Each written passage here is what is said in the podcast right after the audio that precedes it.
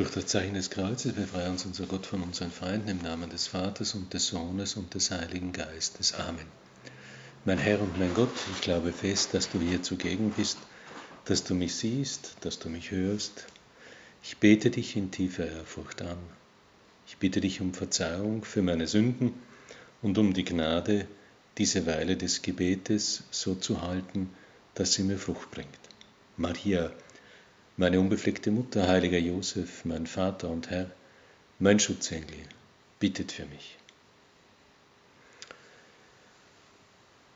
Wir feiern und begehen heute den zweiten Fastensonntag und er hat in seinem Evangelium immer in den verschiedensten Lesejahren die Szene der Verklärung, die uns da präsentiert wird. Heute in der Darstellung von Markus. Es ist ein Geschehen auf dem Berg Tabor, das sich da abspielt. Dem Berge Tabor findet sich auch heute diese Kirche der Verklärung, die an dieses Ereignis erinnert. Doch schauen wir an den Zusammen in den Zusammenhang, der da eigentlich zu berücksichtigen ist. Kurz vor diesem ersten Versen des neunten Kapitels bei Markus finden wir den Absatz, wo der Herr über Nachfolge und Selbstverleugnung spricht. Der Menschensohn muss vieles erleiden und von den Ältesten und hohen Priestern und den Schriftgelehrten verworfen werden. Er wird getötet werden. Die Reaktion, wir kennen sie, Petrus protestiert, das darf nie passieren. Und Jesus nimmt ihn dann beiseite und begann ihn zurechtzuweisen.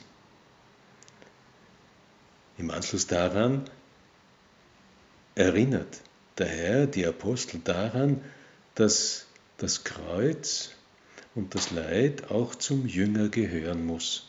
Wenn einer mir nachfolgt, verleugne er sich selbst und nehme sein Kreuz auf sich und folge mir nach. Lesen wir da. Denn wer sein Leben retten will, wird es verlieren. Wer aber sein Leben um meinetwillen und um des Evangeliums willen verliert, wird es retten. Was nützt es einem Menschen, wenn er die ganze Welt gewinnt, dabei aber sein Leben einbüßt? Nun, aus einer solchen Ankündigung ergibt sich mit einer gewissen Logik, dass die Apostel erschrecken, dass sie bedrückt sind, nicht nur in Bezug auf die Perspektive. Jesus wird leiden und getötet werden, auch für sie selber. Die Apostel sind also eigentlich niedergedrückt. Sie drücken es nicht aus. Petrus hatte versucht, den Herrn von solchen Gedanken der Ankündigung seines Leidens abzubringen. Und bald darauf Markus spricht hier von den sechs Tagen. Geschieht etwas Neues. Jesus nimmt drei Jünger mit. Es sind Jakobus, Petrus und Johannes und führt sie auf den Berg.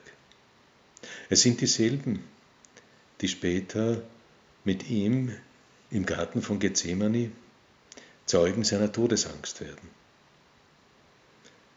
Und er betete. Und während er betete, verändert sich das Aussehen seines Gesichtes und sein Gewand wurde leuchtend weiß. So weiß, wie Markus mehr oder weniger unbeholfen sagt, so weiß, wie es auf Erden kein Bleicher machen kann. Und dann werden die drei Apostel Zeugen eines einzigartigen Ereignisses nämlich Jesus erscheint in strahlendem Licht und sie verstehen und beginnen zu ahnen, dass es ein, ja, man könnte sagen, etwas Göttliches ist, was da passiert. Sie vernehmen ihn, sie nehmen ihn wahr in seiner göttlichen Herrlichkeit, in seinem verklärten Leib. Und dann kommen Elia und Mose. Und sie beginnen miteinander zu reden. Und sie reden über das, was sich ereignen wird. Die Vollendung, der Tod, in die, auf, die, auf den äh, Jesus zugeht. Der Hintergrund für die Verklärung bestand darin, so sagt Leo der Große, die Herzen der Jünger frei zu machen vom Ärgernis des Kreuzestodes. Jesus greift ihre Bedrücktheit auf, greift ihre verkürzte Sicht auf, denn er hatte wohl nicht nur vom Tod, sondern auch von der Auferstehung gesprochen, aber das hatten sie nicht wirklich wahrgenommen. Und er will ihnen etwas mitgeben, eine Erfahrung mitgeben, auf die sie, wenn das alles Wirklichkeit wird, zurückgreifen können. Und so geschieht es auch. Niemals werden die Apostel jene lichte Erscheinung vergessen, in der Jesus mitten, inmitten ihrer Bitternis für einige Augenblicke aufleuchtet.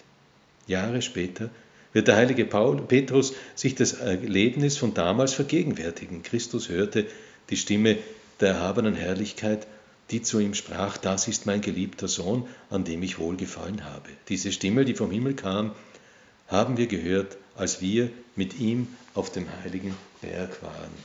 So sagt er dann in seinem Brief, in seinem zweiten Brief, der heilige Petrus. Nun, es ist eine ganz besondere Situation, nicht da Jesus das Auf, bei Jesus das Aufleuchten von etwas zu sehen, was man ahnt, aber niemals bisher in irgendeiner Weise begegnet hatte. Das Aufleuchten der göttlichen Herrlichkeit, die also nicht nur in Zeichen und Wundern, sondern an seiner Person selbst sichtbar wird. Und das führt zu einem Zustand einzigartigen Glücks. Und die Aussage von Petrus, die irgendwie, man könnte sagen, eine gewisse naive, rührende Äußerung ist, wir wollen hier bleiben, in dieser Verfassung wollen wir uns nicht wegbewegen, wir wollen drei Hütten bauen, für dich eine, für Mose eine und für Elia eine. Und der Evangelist bemerkt, er wusste aber nicht, was er sagte, denn eigentlich irgendwo äh, die überwältigende Gegenwart äh, Gottes selber, das beglückendste Erlebnis, das, was da eigentlich äh, fassbar wird, ist zu viel für ihn und wird wohl zu einer Erfahrung, die man nicht lassen möchte. Nun aber die Hütten, die würden dafür eigentlich nicht richtig taugen. Nun, wir sehen also diese Erzählung, dass Jesus auf den Berg steigt, um zu beten.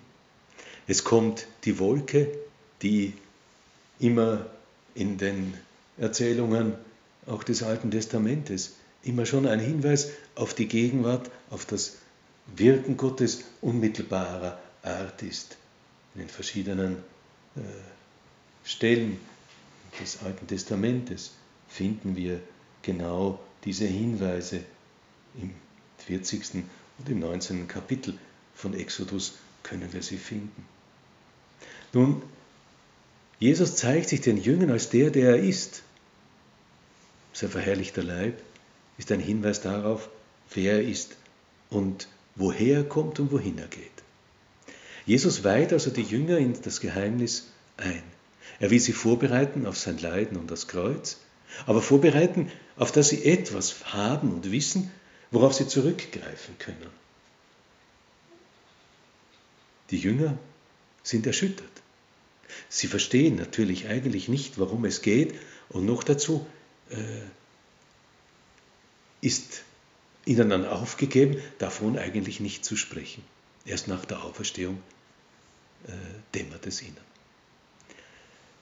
Die Erzählung also eine Art Gegenbild zur Ölbergszene, dieselben Personen, eine Parallele zu Aufstieg auf den Berg Sinai. Es wird ihnen etwas offenbart, etwas mitgegeben, was ganz wesentlich ist für sie. Dass Mose und Elia sich da zeigen, sie sprechen über den Ausgang, das, was kommen wird, eigentlich über den befreienden Exodus. Das Erlebnis der Verklärung, so formuliert Benedikt XVI., während des Laubhüttenfestes ließ Petrus in seiner Ekstase erkennen, dass in den Festriten vorgebildeten Wirklichkeiten nun erfüllt waren. Die Verklärungsszene bedeutet den Anbruch der messianischen Zeit. Und dann die Wolke als das Zeichen der Gegenwart Gottes selbst. Ähnlich wie bei der Taufe Jesu wiederholt sich eine feierliche Proklamation der Sohnschaft. Und es tritt aber hier noch ein, eine Aufforderung, ein Imperativ dazu. Auf ihn sollt ihr hören. Mose hatte auf dem Berg die Tora empfangen, das Gottes weisendes und forderndes Wort. Nun wird über Jesus gesagt, dass er praktisch zum göttlichen Offenbarungswort selbst geworden ist. Und so formuliert dann Benedikt, gewaltiger können es die Evangelien eigentlich nicht darstellen. Jesus ist die Tora selbst. Der, auf den man hören soll, von dem man, an dem man Maß nehmen soll. Nun, diese Szene, was gibt sie uns mit? Was gibt sie uns auf? Nun, das erste ist der Blick eigentlich auf Gottes Herrlichkeit und dieses aber nicht bloß als, eine, als ein Faktum, sondern als eine Perspektive unseres Lebens. Man könnte sagen, äh, der Herr ließ den Aposteln für eine kurze Zeit die ewige Glückseligkeit schauen. So könnte man es äh, formulieren, damit sie die Kraft gewinnen, den kommenden Widrigkeiten und Anfeindungen zu widerstehen. Es ist der Blick also auf das, was kommen wird. Der Blick auf die verheißene Herrlichkeit angesichts der Tatsache, dass eine volle Gemeinschaft mit Gott, ein solcher Zustand, eine solche Wirklichkeit sich ereignen wird. Erinnerung an unser Ziel, auf das, worauf wir zugehen, auf Auferstehung und auf Gemeinschaft, volle Gemeinschaft mit Gott. Da verschwindet alle Angst, alle Ungewissheit, alle Sorgen, alle Leiden, alles bleibt hinter uns. Und da trifft eben zu, da möchte man bleiben, wie Petrus es sagt. Der heilige Josef Maria formuliert diesen Blick auf den Himmel folgendermaßen. Stellen wir uns vor, wie der Himmel sein wird. Kein Auge hat geschaut, kein Ohr gehört, wie es die Schrift sagt. In keines Menschen ist gedrungen, was Gott denen bereitet hat, die ihn lieben. Könnt ihr euch vorstellen, was es bedeutet, dorthin zu gelangen, Gott gegenüberzutreten, in jene Herrlichkeit und Liebe, die sich in unsere Herzen ergießt und die den Hunger stillt, ohne zu sättigen?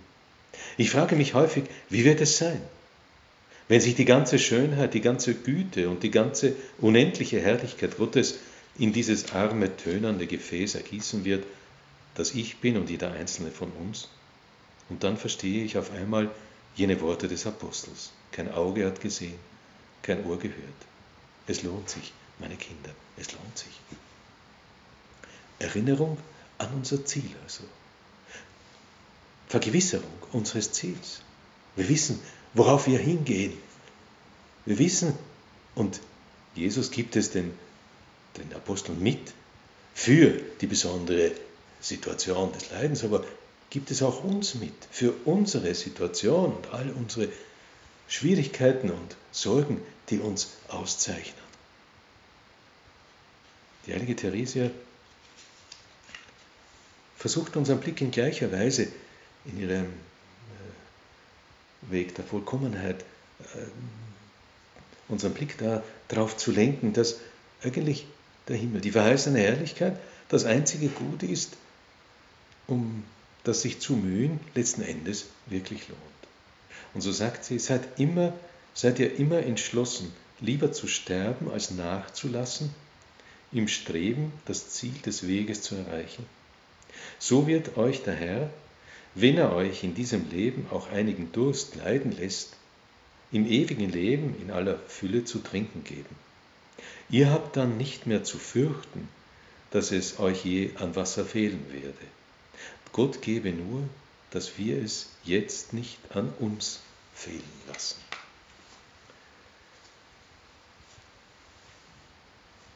Verklärungsszene, Hinweis, Erinnerung an die verheißene Herrlichkeit, an den Himmel, auf den, auf den wir zugehen und den wir suchen, suchen sollen. Aber es ist noch ein zweites, was wir daraus entnehmen können, nämlich den Blick in die Tiefe, das Wirken Gottes sehen, das sich bei oberflächlicher Betrachtung eigentlich verschließt. Das Wirken Gottes sehen, die ganze Wirklichkeit sehen. Den Jüngern wird aufgeschlossen, wer Jesus eigentlich ist. Es ist dieselbe Aufforderung auch an uns. Nicht nur an der sichtbaren, an der Ausdehnung, an der sinnlichen Wahrnehmung hängen zu bleiben und zu meinen, dass nur das Irdische zählt. Denken wir nur an eine zutreffende, ein zutreffendes Bild von Menschen, das eben ohne die geistige Dimension nicht, nicht nur nicht vollständig ist, sondern vollkommen verfehlt wäre. Das, was ihn ausmacht, ist eben nicht das Materielle. Und erst recht, das Wirken Gottes ist nicht greifbar und sinnlich wahrnehmbar, sondern in allem, was uns begegnet, erst zu erschließen. Wie wichtig ist es deshalb, Gottes Wirken zu entdecken, in allem, in unserem Leben, in unserem Dasein, in allem, was uns begegnet und was uns erfüllt, was uns Freude und auch Schwierigkeiten macht. Gottes Wirken entdecken als Schöpfer, als Lenker, als Erlöser, als Heiliger. Schauen wir doch darauf und erfassen wir, wer uns beschenkt, wer der Geber aller Gaben ist, um Dank zu sein. Wer uns einlädt, auch in den Schwierigkeiten Schritte der Reifung durch das Opfer, durch das Kreuz zu bringen, indem wir das darbringen, was uns schwerfällt. Schauen wir auf den, wer alles gibt und zulässt. Schauen wir aber auch, wer eigentlich wirkt in jenen Zeichen und Werkzeugen, in den Geheimnissen, die die Sakramente sind. Im Handeln aus dem Glauben, im Gebet, aus allen guten Werken, in der Kirche selbst, in den Hirten. Wir werden also vielleicht sensibel und wach Gottes Wirken zu entdecken, ohne dass es außergewöhnliche Erfahrungen und Ereignisse gibt. Jenes Wirken zu suchen, Gottes Wirken zu vernehmen. Es drängt sich nicht auf, sondern es braucht den Blick auf die ganze Wirklichkeit und dort, wo die übernatürliche Dimension zu fassen sein soll, den Blick den gläubigen Blick, den übernatürlichen Blick. Nun, es geht nicht nur darum, dass wir Gottes Wirken vernehmen, im Alltag, im gewöhnlichen Leben, sondern vielleicht sogar aktiv werden, uns dieser Gegenwart Gottes, dieser oftmals verborgenen und erst zu erschließenden Gegenwart Gottes gewahr zu werden. Am Ende der jeweiligen Erzählung der Verklärung ist dann zu lesen, und auf einmal sahen sie niemand mehr bei sich außer Jesus. Oder in der anderen Version, und als sie aufblickten, sahen sie nur noch Jesus. Nun, Jesus ist da, um uns eben jene Gegenwart Gottes, jene Unmittelbar Gottes, Unmittelbarkeit Gottes zu zeigen. In Jesus hat Gott, ist Gott uns erschienen? Hat er ein Gesicht, eine Stimme, ein Wort? Auf Jesus schauen, seine Herrlichkeit sehen. Es mag ein Geschenk sein, dass, wir, dass man sie vernehmen kann, wie es den Aposteln geschehen ist. Aber wir können und sollten uns im Alltag bemühen, ihm zu begegnen und jene Gegenwart Gottes auf die alles verweist, zu üben und darauf zu antworten. Ob das mit einem Blick ist, mit einem Stoßgebet. In allen möglichen Situationen, bei der Arbeit, auf der Straße. Danke, Herr. Bitte, Herr. Verzeih mir, Herr. Im Gebet, in der Begegnung mit den Menschen, die um uns sind, mit uns arbeiten, zu uns gehören, in unserer Familie. Das verändert klarerweise den Alltag, die Schwierigkeiten, unsere eigenen Schwächen, weil wir in die Tiefe schauen, weil wir dich sehen, Herr, und darauf antworten, dass wir nicht alleine sind, sondern vor dir wirken und uns bewegen. Und dass du in allem, in unterschiedlicher Weise uns gegenüber stehst. Wie gut kann dann eine Gewissenserforschung sein, die uns dazu führt, uns zu fragen, mit einem Wort aus der Spur des Seemanns, eine Frage für deine tägliche Gewissenserforschung. Habe ich heute eine Stunde verstreichen lassen, ohne mit Gott, meinem Vater, zu sprechen? In der einen oder anderen Weise. Mit einem Blick, mit einem Gedanken, mit einem kleinen Wort der Danksagung, mit vielleicht etwas, was wir ihm schenken. Habe ich das Gespräch mit ihm gesucht, wie es ein liebendes Kind tut? Du kannst es.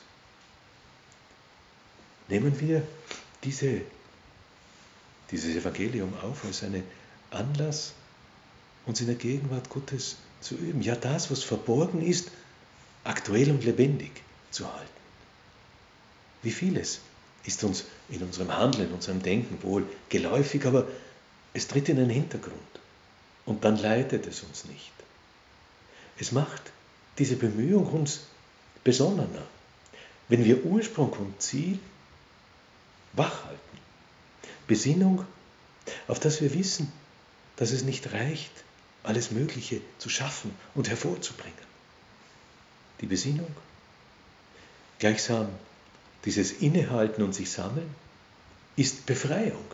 Im vordergründigen Schaffen und Tun nicht aufzugehen, weil ich mich frage, was soll ich tun? Und wie soll ich es tun und für wen soll ich es tun?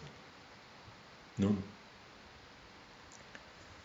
Gegenwart Gottes zu pflegen als eine Haltung, als eine geistliche Übung, wenn wir so wollen, heißt ihn entdecken, ihn in allem suchen und ihm in allem antworten. Das kann dann sich äußern in ganz einfachen Worten wie Bitte Herr, danke Herr, verzeih mir Herr, hab Geduld mit mir, sei gepriesen. Es ist irgendwie dieses dauernde Beten im Herzen, das jeden Anlass wahrnimmt und aufgreifen möchte. Sich üben darin ist dann ein Weg, die tiefen Dimensionen unseres Lebens, unsere Beziehung zu Gott lebendig zu halten. Und so vieles regt uns ja auch an. Denken wir an fromme Bilder, die wir zu Hause haben, ein Muttergottesbild, ein Kreuz. Aber wie oft gehen wir dabei vorbei ohne irgendeinen Gedanken? Anstatt der Mutter Gottes etwas zu sagen oder deinen Blick vom Kreuz her wahrzunehmen und uns aufzumachen, auch den Weg des Opfers und des Leidens zu gehen, wo es uns trifft. So wichtig ist es nicht nur, man könnte sagen, religiösen Schmuck in unseren Häusern zu haben oder sie auch auf der Straße, auf den Fassaden oder allenfalls in irgendwelchen Darstellungen wahrzunehmen. Sie sollen und wollen eigentlich ein Zeugnis des Glaubens sein und uns einladen, auch selber Akte des Glaubens zu verrichten. Manchmal kann es uns helfen, irgendwo uns auch Gewohnheiten zu schaffen, wo wir einen Gedanken an den Herrn entwickeln, bestimmte Handgriffe. Man öffnet eine Tür, man stellt ein Gerät an, wo wir uns angewöhnen und vornehmen, uns an den Herrn zu wenden, sei es mit Blick auf die Tätigkeit, die wir tun, sei es mit der Aufgabe, die uns jetzt vielleicht nicht so leicht fällt. Egal. Ein Moment, wo wir dich hereinnehmen, Herr, und auf diese Weise mit dir und mit dem Blick auf dich das jeweilige, die jeweilige Aufgabe in Angriff nehmen. Eine Tür, ein Lichtschalter, das Auto, die Stiegen, die Haustür, der Schlüssel, egal. Alles kann dienen und uns irgendwo zur Erinnerung werden, erhebe dein Herz. Suche den Herrn, um dann das, was du tust, in neuer Weise zu sehen und in Angriff zu nehmen. Das Evangelium hat viele Anregungen zu solchen spontanen Gebeten, die uns da äh, auf den Lippen sein können. Herr, dass ich sehe, sagt der blinde Bartimäus. Herr, dass ich sehe, das ist es, was ich will. Manchmal geht es um Entscheidungen, geht es um Klärungen, aber geht es auch vielleicht darum, in der eigenen Gewissenserforschung wirklich in die Tiefe zu gehen oder um irgendwelche Aufgaben, die eben äh, Erkenntnis und Licht brauchen, vorwärts zu bringen. Selig bist du, weil du geglaubt hast, sagt Elisabeth zu Maria. Lass mich glauben, wie heute auch in der ersten Lesung diese Erzählung vom Glauben des Abraham uns geschildert wird, der bereit ist, seinen Sohn hinzugeben, obwohl ihm eigentlich eine große Nachkommenschaft verheißen ist. Alles kann, wer glaubt, lesen wir. Bei jener Szene mit dem mondsüchtigen äh, Jungen. Alles kann, wer glaubt, sagt der Herr. Als der Vater kommt, äh, wenn du kannst, dann hilf uns. Uns erinnern an solche Worte können uns helfen, leichter und schneller, dauerhafter mit dem Herrn in Beziehung zu bleiben. Da können auch Kehrweise und Psalmen dienen, gleichsam Worte auch aus, dem, aus der Schrift, die uns geläufig sind. Ob das meine Seele dürstet alle Zeit nach Gott. Der Herr ist mein Hirt, der Herr ist mein Licht und mein Heil. Egal, welche Psalmen es sein wollen und sollen, es kann alles da sein. Vielleicht ein, wie ein kleiner Hinweis sein, uns auf den Herrn in einer besonderen Weise zu beziehen. Auf ihn sollt ihr hören. Das Wort aus, den, aus den heutigen Szene des, äh, der Verklärungs, äh, des Verklärungsberichtes. Auf ihn sollt ihr hören. Lass mich auf dich hören, könnten wir daraus machen. Ich will auf dich hören. Hilf mir auf dich zu hören. Das kann uns begleiten. Nicht nur spontan über den Tag, der vielleicht damit in Zusammenhang steht, sondern zu einem Refrain, der uns, der in unserem Herzen einen, seinen Platz findet. Nun, die Verklärungsszene. Vorbereitung darauf, worauf wir hingehen, uns ausrichten, was wir erstreben. Mit dir, Herr, in eine volle Gemeinschaft der Herrlichkeit einzugehen. Aber zugleich Aufforderung, deine Gegenwart in der verschiedensten Weise zu suchen. Wir wollen uns aufmachen, da vielleicht den einen oder anderen Schritt zu tun, auf dass wir dich näher haben, ja dich wahrnehmen, wo du bist, wie du wirkst, auf das wir antworten, antworten in Liebe. Wir wollen die Mutter Gottes suchen als Fürsprecherin, auf das wir ihn in allem suchen, als Ausdruck der Liebe. Denn er wartet und er will sich uns nähern. Es liegt an unserem offenen Herzen, dass dies auch geschehen kann. Maria möge Fürsprache einlegen auf diesem Weg. Ich danke dir, mein Gott, für die guten Vorsätze, Regungen und Eingebungen, die du mir in dieser Betrachtung geschenkt hast. Bitte dich um deine Hilfe, sie zu verwirklichen. Maria, meine unbefleckte Mutter, heiliger Josef, mein Vater und Herr, mein Schutzengel, bittet für mich.